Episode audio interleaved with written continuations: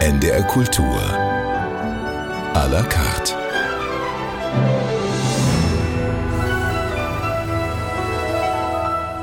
Mit Friederike Westerhaus, hallo, grüße Sie herzlich. Und ich freue mich sehr, dass der Geiger Daniel Hope bei mir ist.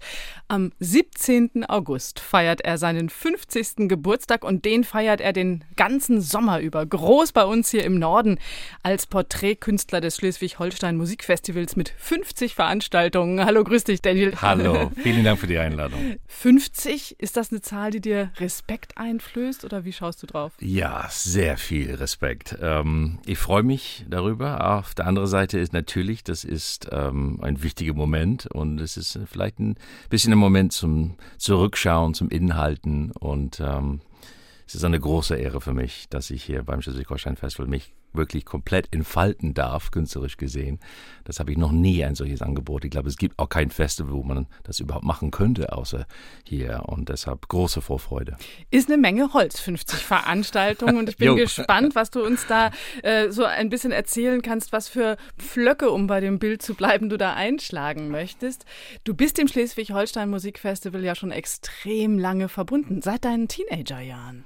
Das ist richtig. Ähm, meine ich glaube sogar die allerersten öffentlichen Auftritte waren beim Schleswig-Holstein Musikfestival und zwar beim Musikfest auf dem Land.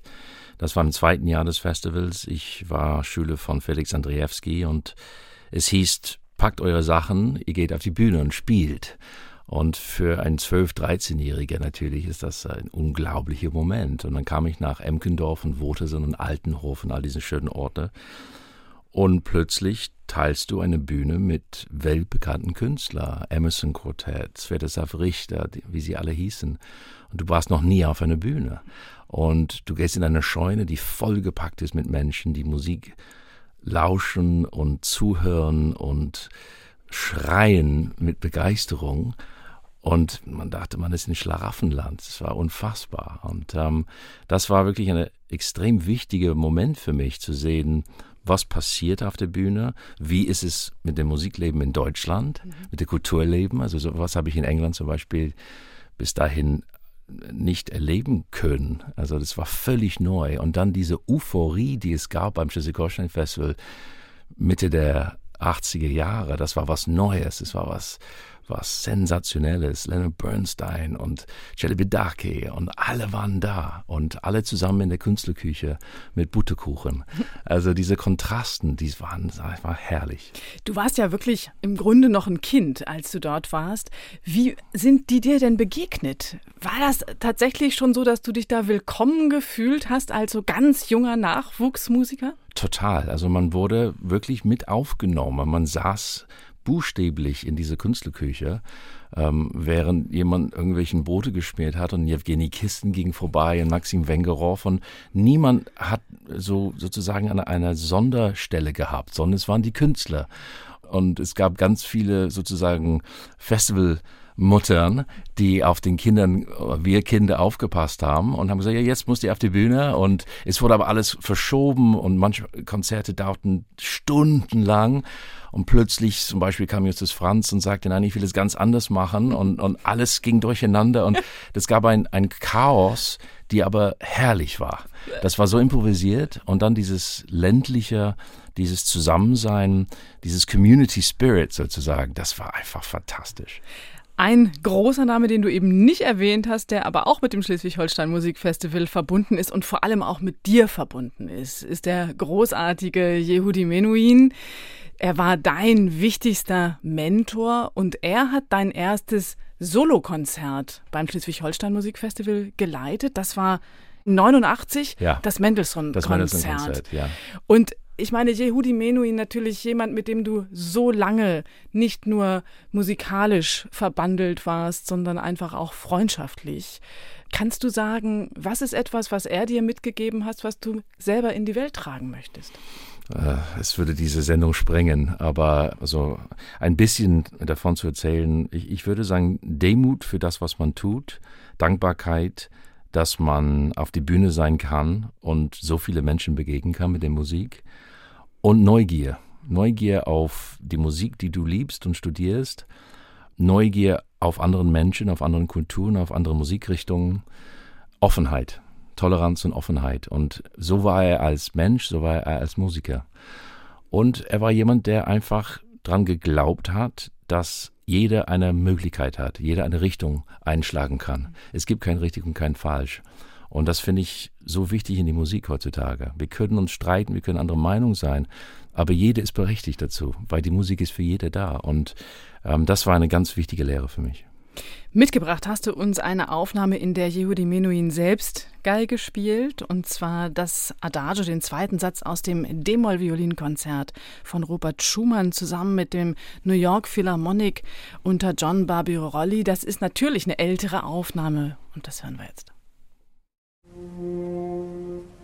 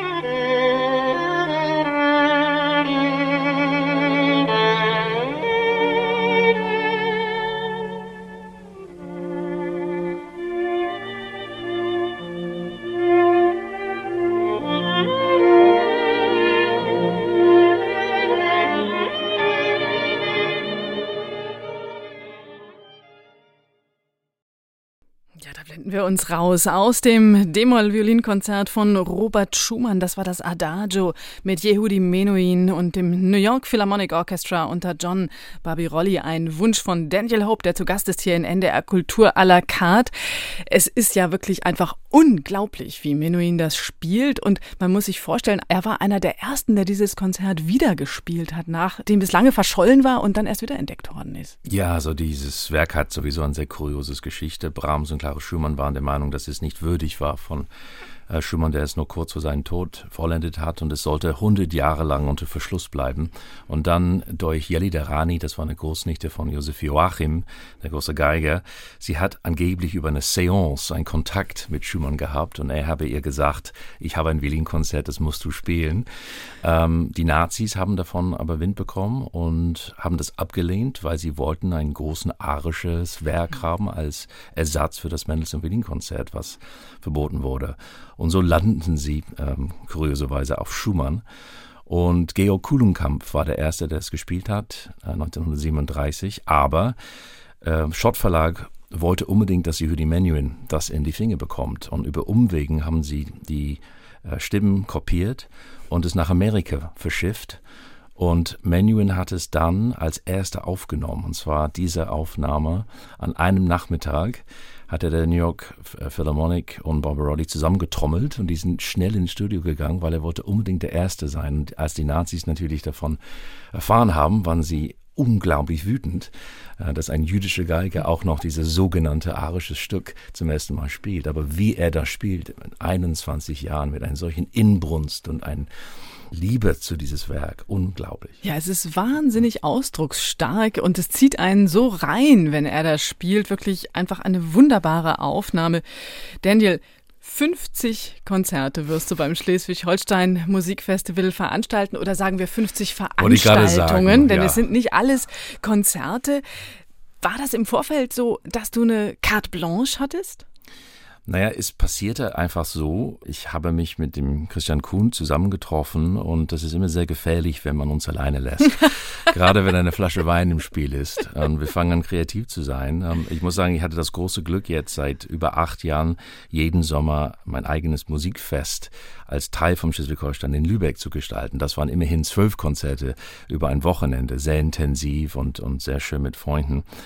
Und als diese Idee aufkam, waren wir uns einig, wenn man schon was macht, dann muss es anders sein. Und wir mussten was vielleicht versuchen, das sogar zu toppen, zwölf Konzerte.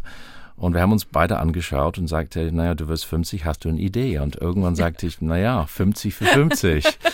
und wir haben so beide gelacht, so ähnlich, und dann uns nochmal angeguckt und haben, waren wir sicher, dass es verrückt ist, aber vielleicht doch machbar. Nun sind es 38 Programme, immerhin eine ganze Menge. Absolut. Und weit über 100 Künstlerinnen und Künstler. Und es ist für mich vor allem, es ist die Chance, so ein bisschen, ja, das, was ich bisher äh, gesammelt habe an Projekte, an Kolleginnen und Kollegen, wieder zu begegnen, wieder zu schauen, was hat man über diese Zeit gemacht, wo will man hin, Neues auch zu, zu gestalten, die Arbeit für Nachwuchs richtig stark in den Vordergrund zu setzen. Das ist mir immer ein großes Anliegen, genauso wie ich Nachwuchs war am Anfang von diesem Festival und die, die verschiedenen Elemente zusammenzubringen, diese Zeit. Na, und es ist einfach musikalisch ein unglaubliches Spektrum, was du da anbieten wirst. Von wirklich natürlich klassischer Musik, aber in die Pop-Richtung auch, in die irische Richtung. Dann gibt es Musiktheater, Kammermusik natürlich. Also es gibt eigentlich durch die Bank weg alles. Und um die Begegnung geht es eigentlich immer in der Musik, ne? Das ist richtig. Ich bin so privilegiert, dass ich von so vielen Musikern lernen konnte und immer noch lerne. Und ähm, dazu zähle ich nicht nur die klassischen Kollegen, sondern die sind in jeder Musikrichtung zu Hause. Und ich durfte schon eigentlich seit meinem 15. Lebensjahr diese Neugier ausleben und langsam wachsen damit. Und ähm, viele von diesen Menschen kommen. Es gibt aber auch, wie gesagt, auch neue Begegnungen. Es gibt neue Musik, es gibt Auftragswerken. Also es gibt sozusagen das, was ich immer mache, aber gebündelt auf eine so intensive Art und Weise. Nur es war klar, ich bin nicht der einzige Künstler beim Schleswig-Holstein Festival. Es gibt viele Konzerte, glaube ich, über 200 insgesamt. Aber die Festivalzeit würde nicht ausreichen dafür. Und so kamen wir auf die vielleicht etwas gewagte Idee, diese Residenz über ein ganzes Jahr zu spannen. Das heißt, ich habe schon im Januar angefangen hier im Schleswig-Holstein. Wir haben schon vier Konzerte gespielt und es kommen mehr und mehr und wir gehen bis Dezember. Und diese Möglichkeit, ein ganzes Jahr zu bespielen, das ist wirklich einmalig. Der Schwerpunkt ist natürlich im Sommer. Da Klar. ist die Hauptzeit und du wirst aber auch in allen Ecken unterwegs sein ja. von Schleswig-Holstein. Ja. Also viele Kilometer, die du da vor dir hast. Nicht nur viele Noten, sondern auch viele Kilometer. Ein Beispiel für das, wo du wirklich musikalisch in eine besondere Richtung gehst, ist, dass du zum Beispiel mit Nils Landgren, dem Jazzposaunisten, ja. zusammen ein Projekt machst.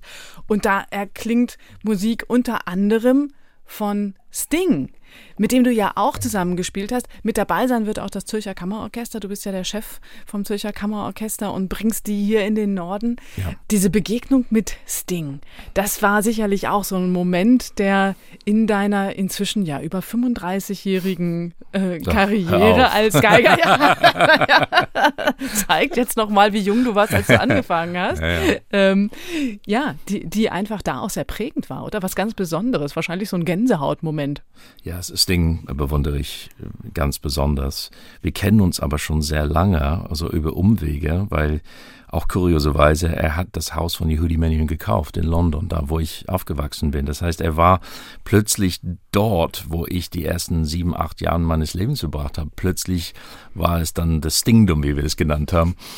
Wir sind uns aber da noch richtig, nicht richtig begegnet, sondern erst viel, viel später, 2004 in München waren das bei einer Preisverleihung. Und dann kamen wir ins Gespräch und er war irgendwie so fasziniert von dieser Tatsache, dass ich in sein Haus aufgewachsen bin, wie er es damit sagt, dass wir dann angefangen haben, uns regelmäßig zu schreiben und dann zu sehen, zu treffen. Und dann irgendwann kommt dieser Moment, wovon, glaube ich, jeder träumt. Er ruft an sagt, hast du nicht Lust, was aufzunehmen? Komm zu mir nach Italien und wir, wir gucken, was passiert. Also ich finde es schon cool, er würde einfach anrufen. das muss gar keine Aufgabe ich auch, sein. Ich auch, ähm, also das, das war sozusagen der Beginn und äh, da war ich Gast auf seiner Platte und irgendwann äh, habe ich ihn gefragt, würde er dann auch bei mir äh, was mitsingen. Ähm, und so hatte ich einen ganz besonderen Wunsch. Ähm, er hat ein, ein Lied aufgenommen, The Secret Marriage, vor äh, vielen Jahren auf uh, Nothing Like the Sun. Und dieses Lied ist von Hans Eisler. Und Eisler ist ein Komponist, den ich sehr, sehr verehre und schätze. Und ich fand es auch so faszinierend, dass Sting ausgerechnet ein Eisler-Lied nimmt, hat aber den Text von Bertolt Brecht nicht genommen, sondern einen eigenen Text. Er fühlte sich auf Englisch textsicherer. Und ähm, ich habe ihn gefragt, können wir es nicht neu aufnehmen? Können wir eine neue Version, eine Art Hollywood-Version? Ähm, und äh, er sagte ja.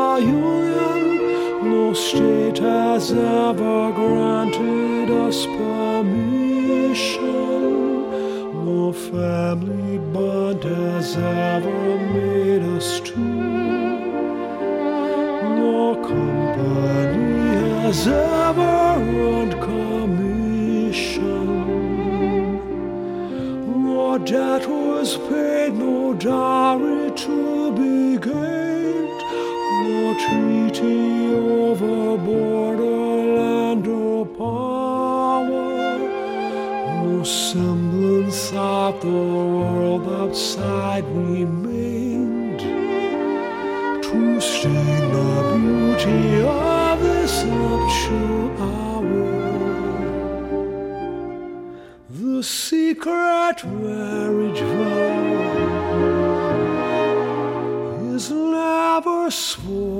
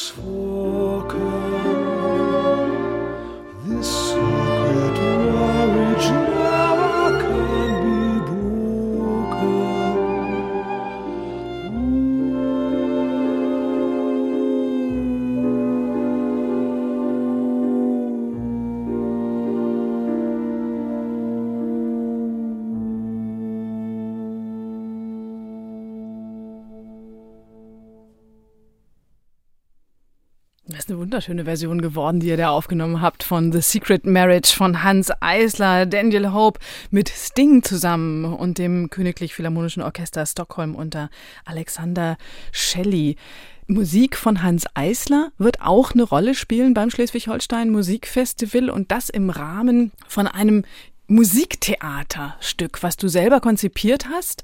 Es sind eigentlich zwei Musiktheaterstücke, die miteinander zu tun haben. Das eine Berlin 1938, das Schicksalsjahr und dann Los Angeles 1943, Escape to Paradise. Und man kann sich natürlich sofort denken, worum es geht. Es geht um Komponistinnen, Komponisten, Musikerinnen, Musiker, die in Deutschland waren, in Europa waren, fliehen mussten, äh, emigrieren mussten in die Staaten und da hat Eisler eben genau auch mit dazugehört. Das ist richtig und bei Eisler war es vor allem sehr schwer für ihn. Also er wurde ganz oft abgelehnt als äh, mehr oder weniger überzeugter Kommunist, kam er schwer rein und dann versuchte in Hollywood Fuß zu fassen, wie viele, viele andere von diesen Komponisten und dieses Thema beschäftigt mich schon seit 20 Jahren. Ich habe auch ein, ein Buch darüber geschrieben und viel recherchiert. Wir haben jetzt gerade einen Film für Arte gerade fertig, was auch im Sommer kommt, über die Exilkomponisten und dieses Hollywood Sound. Und viele waren auf der Suche nach, natürlich nach Überleben, aber auch ihre Talente nach den Maßstäben der Hollywood-Bosse irgendwo einzukriegen. Das war für viele unmöglich. Arnold Schoenberg zum Beispiel. Eisler hat es mehr oder weniger gut geschafft, aber gab es andere, die große Erfolge hatte. Miklos Horsche zum Beispiel, Korngold um nur einige zu nennen. Und dieses Flucht und Exil ist ein Thema, das mich sehr beschäftigt. Es hat auch mit meiner Familie zu tun. Teile meiner Familie sind auch geflohen, auch in Amerika gelandet. Die waren zwar nicht Musiker, aber es ist eine ähnliche Zeit. Und diese Klangwelt fasziniert mich. Gerade Eisler, Krongold, Rocher, Zeisel. Also es sind Einzelschicksale, die aber alle unterschiedlich sind. Und diese Idee, dass sie sich in Los Angeles dann ausgerechnet getroffen haben, wie eine Schnitzel- und Sachertorte gegessen haben, äh, in der Hollywood Sun sozusagen, das wollten wir so ein bisschen davon in diesen beiden Projekten ähm, rüberbringen. Und Thomas Hampson ist dabei, sowie Horst Maria Merz in dem ersten Projekt Berlin 38. So geht quasi fast diese Reise los. Es erzählt das Jahr 38 Monat für Monat. Und ich habe ein Drehbuch geschrieben, wo Thomas Hampson und Rosmarie Merz sind Radiomoderatoren, ein Deutscher und ein Amerikaner. Und die erzählen quasi aus ihrer Sicht Monat für Monat, wie dieses Jahr verläuft. Und es geht ganz witzig und unterhaltsam los in Januar 38 und wird natürlich dunkler und düsterer und düsterer Richtung Ende des Jahres. Und das haben wir jetzt in der ganzen Welt gemacht. Allerdings hier in Schleswig-Holstein ist es eine neue Version, auch mit neuen Musikern, auch neue Texte. Also jedes Projekt, was ich mache, bleibt nicht stehen, sondern es ist ein Anfangspunkt und geht weiter, je nachdem, wo man das macht. Und ich freue mich irrsinnig, dass wir beide vor allem hier machen äh, können. Je nachdem, wo man es macht und ich denke auch je nachdem, wann man es macht. Denn auch du gehst ja weiter auf deinem Weg, auch du veränderst dich und die Welt um dich herum verändert sich. Wenn ich mir dieses Thema anschaue, von dem du da jetzt sprichst, dann hat das ja eine traurige Aktualität hat es und es, wir haben dieses Berlin 38 in San Francisco vor drei Monate gemacht und zwar mit einem volles Orchester, eine Riesenversion mit Projektion und das Ganze. Und es gibt zum Beispiel dort ein Thema, wo plötzlich Dörfer in die Ukraine über Nacht verschwinden und zwar buchstäblich, weil der Landkarte einfach von heute auf morgen geendet wird. Und das ist damals in 38. Und natürlich, wenn du das erzählst, aus der Perspektive einer Radiomoderator, der das ganz klar und deutlich ähm, mit dieser Intonation von damals, die die Moderatoren gesprochen haben, dann läuft es einen ganz kalten Noten runter, weil du bist nicht einen Schritt weiter eigentlich als vor fast 100 Jahren. Für Erich Wolfgang Korngold bedeutete der Schritt nach Amerika durchaus, dass er auch seinen kompletten Stil nochmal verändert hat. Er war ja vorher wirklich sehr stark klassisch orientiert und kam dann rüber und hat sich auch viel mit Filmmusik dann beschäftigt, hat also auch äh, wirklich ist sehr in Los Angeles dann auch angekommen. Du hast uns Musik von ihm mitgebracht und zwar sein Violinkonzert. Warum wolltest du das mit in der Sendung haben? Das ist nicht nur ein brillantes Stück, sondern äh, das verkörpert genau dieses Spagat zwischen dieses ernste Musik, seine symphonische Musik und seine Filmmusik. Und als er, er wurde im Prinzip überrascht in Los Angeles. Er war da, um Sommernachtstraum mit Max Reinhardt äh, zu produzieren im Hollywood Bowl, als der Anschluss passierte. Und dann wurde er gewarnt von seinem Vater, komm nicht zurück das, du wirst es nicht überleben. Und so ist er geblieben und hat dann wider Willen einen Vertrag unterzeichnet für den Film Robin Hood. Und er sagte mir, Robin Hood hat sein Leben gerettet, weil ohne diesen Film wäre er tatsächlich zurückgekommen. Und so stürzte er sich in der Filmmusik, wurde dabei sehr erfolgreich und sagte, ich werde keine symphonische Musik mehr schreiben, bis Hitler weg ist. Und das hat er mehr oder weniger eingehalten. Und nach dem Krieg kam dann dieses Violinkonzert. Er hat aber ganz viele Themen aus Film ähm, genommen und sie so mit einbezogen. Und Jascha Heifetz, der große, große Geiger, ähm, hat dieses Werk wirklich berühmt gemacht. Wobei die Kritiker ah, fanden es anders. Die haben gesagt, mehr Korn als Gold. Ich finde es einfach ein sensationelles Stück und ich liebe es zu spielen. Ja, und gerade dieses Finale, was wir jetzt hören werden, das hat auch wirklich was Hoffnungsfrohes. Das, es hat sowas Vitales. Du spielst hier selber und wirst begleitet nochmal vom Royal Stockholm Philharmonic unter Alexander Shelley.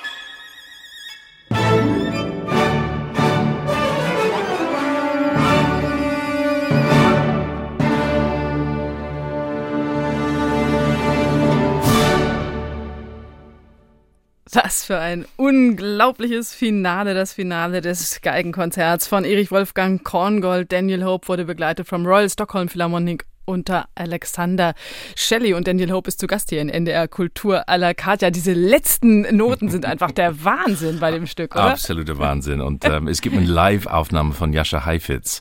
Ähm, es, es gehört zu dem Unglaublichsten, was man je hören kann. Also ich glaube, auf YouTube kann man es tatsächlich noch finden und äh, angeblich, die Geschichte lautet, eine Frau rannte zu Heifetz danach und sagte, Mr. Heifetz, Sie spielen wie ein Gott. Und er sagte, ja, ich weiß. Korngold wirst du auch beim Schleswig-Holstein Musikfestival spielen. Nicht nur wird er eine Rolle spielen, eben in dem Musiktheaterprojekt, über das wir gesprochen haben, Los Angeles 1943, Escape to Paradise, sondern dann auch in dem Konzert, was du mit der NDR Radiophilharmonie gibst, äh, Tribute to London Proms. Das wird am 7. Juli in Neumünster sein. Auch da gibt's Musik von Korngold. Aber jetzt führ uns mal in eine andere Richtung. Denn auch Irland spielt eine Rolle. Du lebst ja jetzt in Berlin, bist aber aufgewachsen in London, hast einen irischen Pass. Korrekt. Und das ist irgendwie alles ein bisschen viel auf einmal. Ja, du hast vergessen, Aber geboren in Südafrika, um es noch komplizierter zu machen. Genau.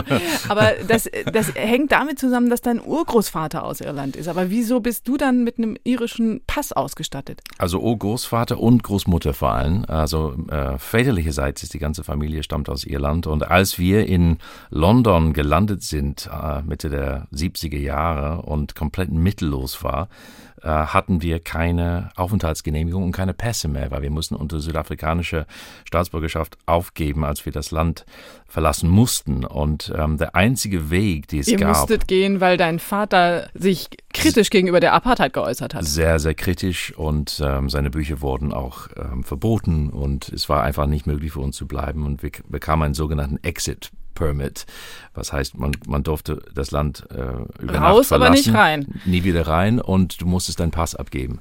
Das heißt, wir waren staatenlos und ähm, der einzige Weg in London zu bleiben war, mit einem irischen Pass. Es war nicht möglich, die englische Staatsbürgerschaft zu bekommen. Und damals war es so, mit einem Großmutter oder Großvater aus Irland durftest du tatsächlich die irische Staatsbürgerschaft bekommen. So wurden wir quasi über Nacht Iren. Und dank die Iren äh, durften wir in London bleiben. Da wir in London geblieben sind, konnte meine Mutter nach Arbeit suchen und bekam dann diesen Job als äh, Sekretärin zu Yehudi Menuhin. Das heißt, ohne die Iren würde ich hier gar nicht sitzen. Und äh, ich habe mich sehr, sehr viel mit der deutschen, äh, jüdischen Seite meiner Fa Familie beschäftigt, weniger mit der irischen. Und dann hatte ich die, die Möglichkeit, letztes Jahr einen Film für Arte zu drehen über Irland und über meinen Urgroßvater. Und ich bin mit meinem Vater nach Irland gegangen. Und wir haben tatsächlich das Haus von Danny, von Daniel McKenna, mein Urgroßvater, gefunden. Und dabei wollte ich mich richtig eintauchen in, lassen in der irischen Musik. Das ist ein faszinierender Film, der dabei entstanden ist. Der heißt Hope on the Road. Daniel Hope auf den Spuren irischer Musik kann man auch noch sehen in der ARD Mediathek. Da sieht man eben, wie ihr vor diesem Haus steht, da sogar anklopft, klingelt. Leider meldet sich niemand. Nein, weil er halt weg ist. Und das, das finde ich äh, auch sehr, sehr rührend in dem Film. Irgendwie man hofft, äh, auch wenn das natürlich 150 Jahre her ist, aber irgendwo, mein Vater sagt, glaube ich, es ist eigentlich ganz schön, dass er nicht da ist, weil wir wissen, dass er nicht mehr da sein kann. Trotzdem da zu sein in diesem ganz kleinen Ort, Waterford, wunderschön äh, gelegen und tatsächlich das Haus zu finden äh, von jemand, der im 19. Jahrhundert gelebt hat und es sieht ziemlich unverändert aus, muss man sagen. Das war sehr, sehr berühmt für mich und ich dachte, wenn ich schon da bin, wenn ich schon nach Irland gehe und einen Film mache, dann will ich viel über die irische Musik lernen. Und so begegne ich viele ähm, wunderbare Musikerinnen und Musiker, die mir auch die irische Volksmusik erklären, ein bisschen beibringen, wo ich äh, eine Chance habe, vielleicht sogar auch mitzumachen. Ja, zum Beispiel beim irischen Dudelsack. Äh, wir verschaffen uns mal einen kurzen Eindruck. Very good. Sehr gut. This is not your Das ist nicht dein erstes Mal, oder? stretch this.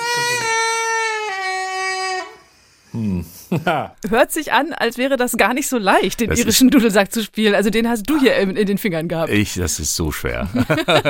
so, so schwer. Aber ich war auch zum Beispiel, hatte das große Glück mit Sean Smith.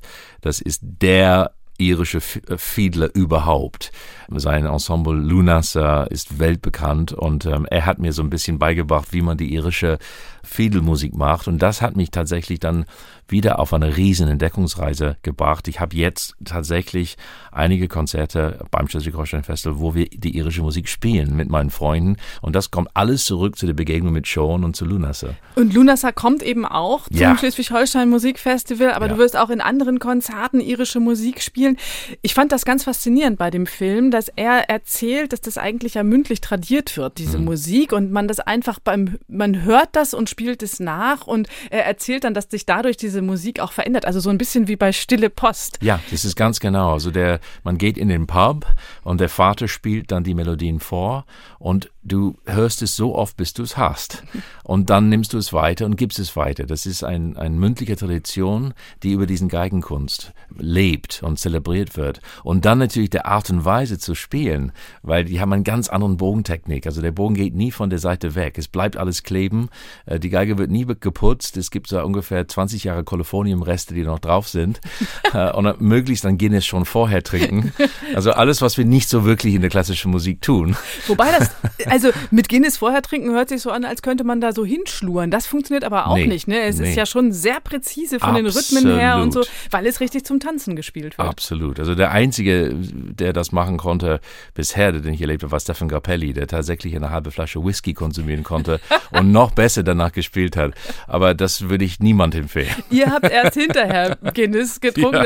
Ja. Ihr habt aber sogar zusammen Straßenmusik gemacht. Haben wir, Also, haben wir. Das war die Idee von Sean. Also ich habe gesagt, ich kann nicht, das kann ich jetzt nicht tun. Wenn so ein, ich glaube, er ist sogar der, der World Champion of, of, of Fiddle Playing, ja, und ich da komplett als Amateur.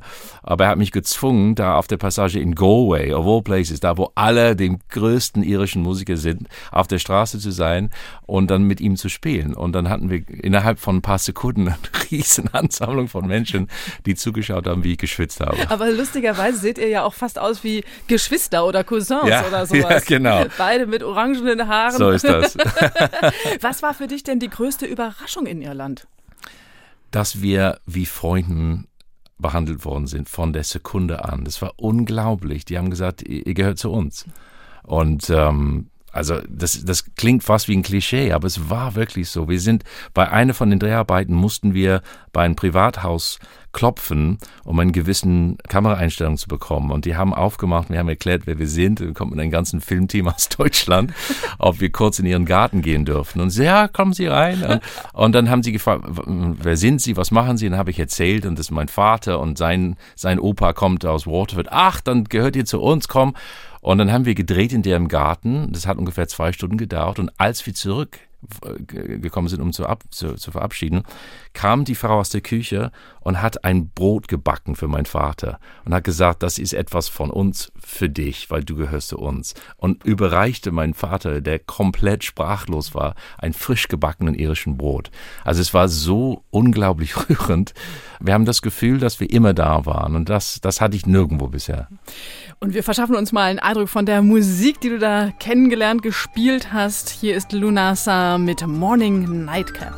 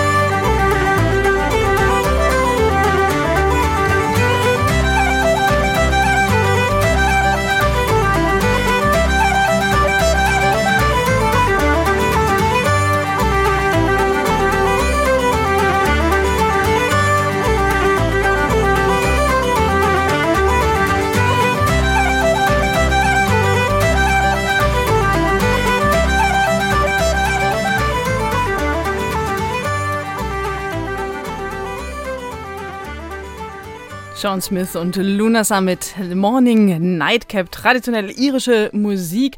Und die Gruppe ist auch zu Gast beim Schleswig-Holstein Musikfestival. Da wirst du, Daniel, dann mit ihnen gemeinsam auftreten und noch weitere Konzerte auch mit irischer Musik gestalten. Und diesen Film Hope on the Road, Daniel Hope auf den Spuren irischer Musik gibt's noch in der ARD Mediathek. Ihr macht das Ganze weiter. In der nächsten Folge geht's dann um Hollywood und du hast mir gerade verraten, dass ihr auch schon Südafrika im Blick habt, also das Land deiner Geburt. Genau, also da wollte ich unbedingt einen Film machen und ähm, die, die Musik ist da so spannend, gerade im Moment, was da los ist. Ähm, und in diesem Film geht es immer darum, natürlich äh, zu, zu, zeigen, was ein Land ausmacht und ähm, wie vielfältig diese Musik ist und die Musikerin und, und dann auch meine ganze Familie. Ich habe immer noch viele Verwandte dort und dort komme ich her, dort bin ich geboren, aber dort habe ich am wenigsten Zeit verbracht und deshalb ist es wirklich eine große Spurensuche für mich. Du bist wirklich ein Reisender, du bist ständig auf Achse, wenn man das auch in den sozialen Netzwerken verfolgt, da bist du recht aktiv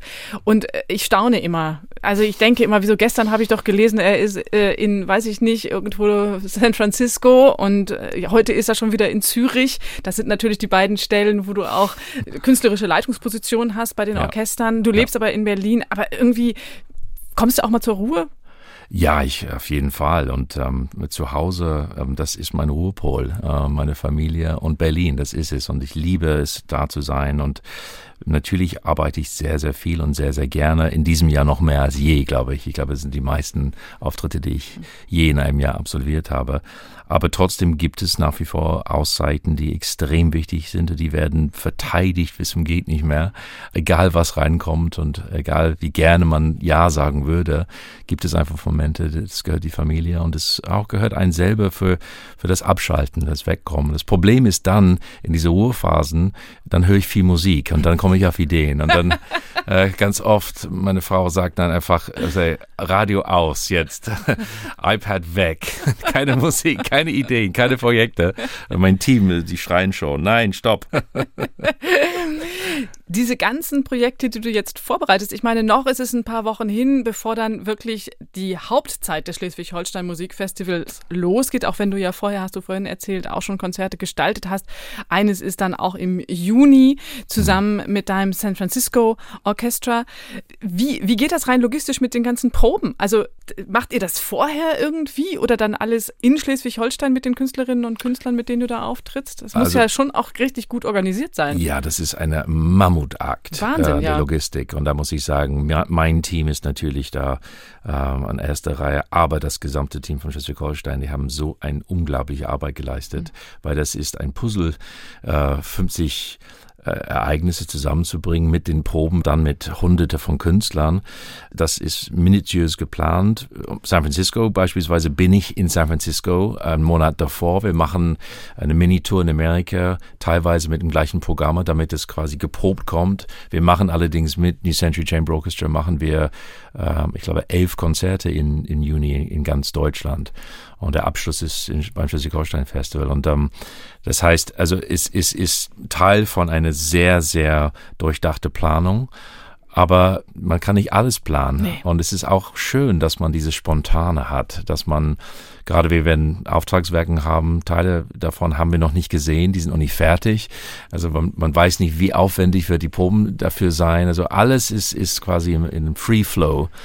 Und ähm, das steigert aber auch die Energie und die Kreativität auch in unserem Fall. Also es war äh, Duke Ellington, der immer gesagt hat, don't give me a date, give me a deadline. So, ja, es muss bis morgen fertig sein. Okay, ja, und das, da ist was Wahres dran.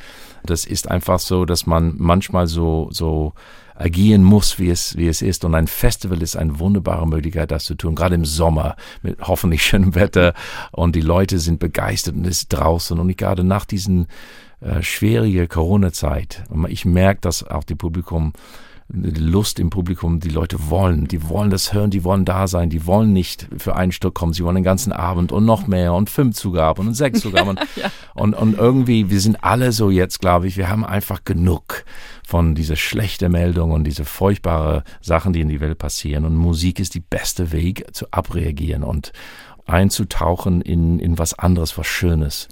Du hast Musik uns noch mitgebracht von einem Komponisten, auf den du auf keinen Fall verzichten wolltest. Hm. Du bist ihm auch persönlich begegnet, Alfred Schnittke. Sogar hier in Hamburg. In Also- Hamburg, bei dem hast du einfach an der Tür geklingelt.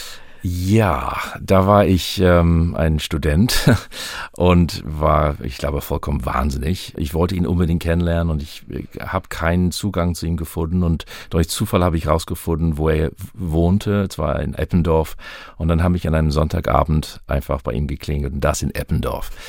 Äh, geht gar nicht natürlich, aber ähm, durch ein Wunder hat er oder seine Frau besser äh, gesagt aufgemacht und, und mich reingebeten bis heute, also ich, ich, ich- ich staune über meine eigene Frechheit. Aber es war einfach so, ich, ich hatte so viele Fragen. Ich wollte ihn über seine Musik ausfragen und ich liebe seine Musik genauso. Und ähm, deshalb habe ich damals nicht gezögert und muss man sagen, zum Glück nicht, weil sonst wäre diese Begegnung nicht gewesen. Und äh, jetzt, äh, so knapp 30 Jahre nach seinem Tod, haben wir dann ein, eine Hommage, ein Album für ihn gemacht, jetzt inzwischen so zwei Jahre her, wo ich versucht habe, die Komplexität seines Wesens darzustellen. Ein hochkomplexer, hochinteressanter und brillanter Komponist. Und wir hören mal ein Beispiel, seine Polka.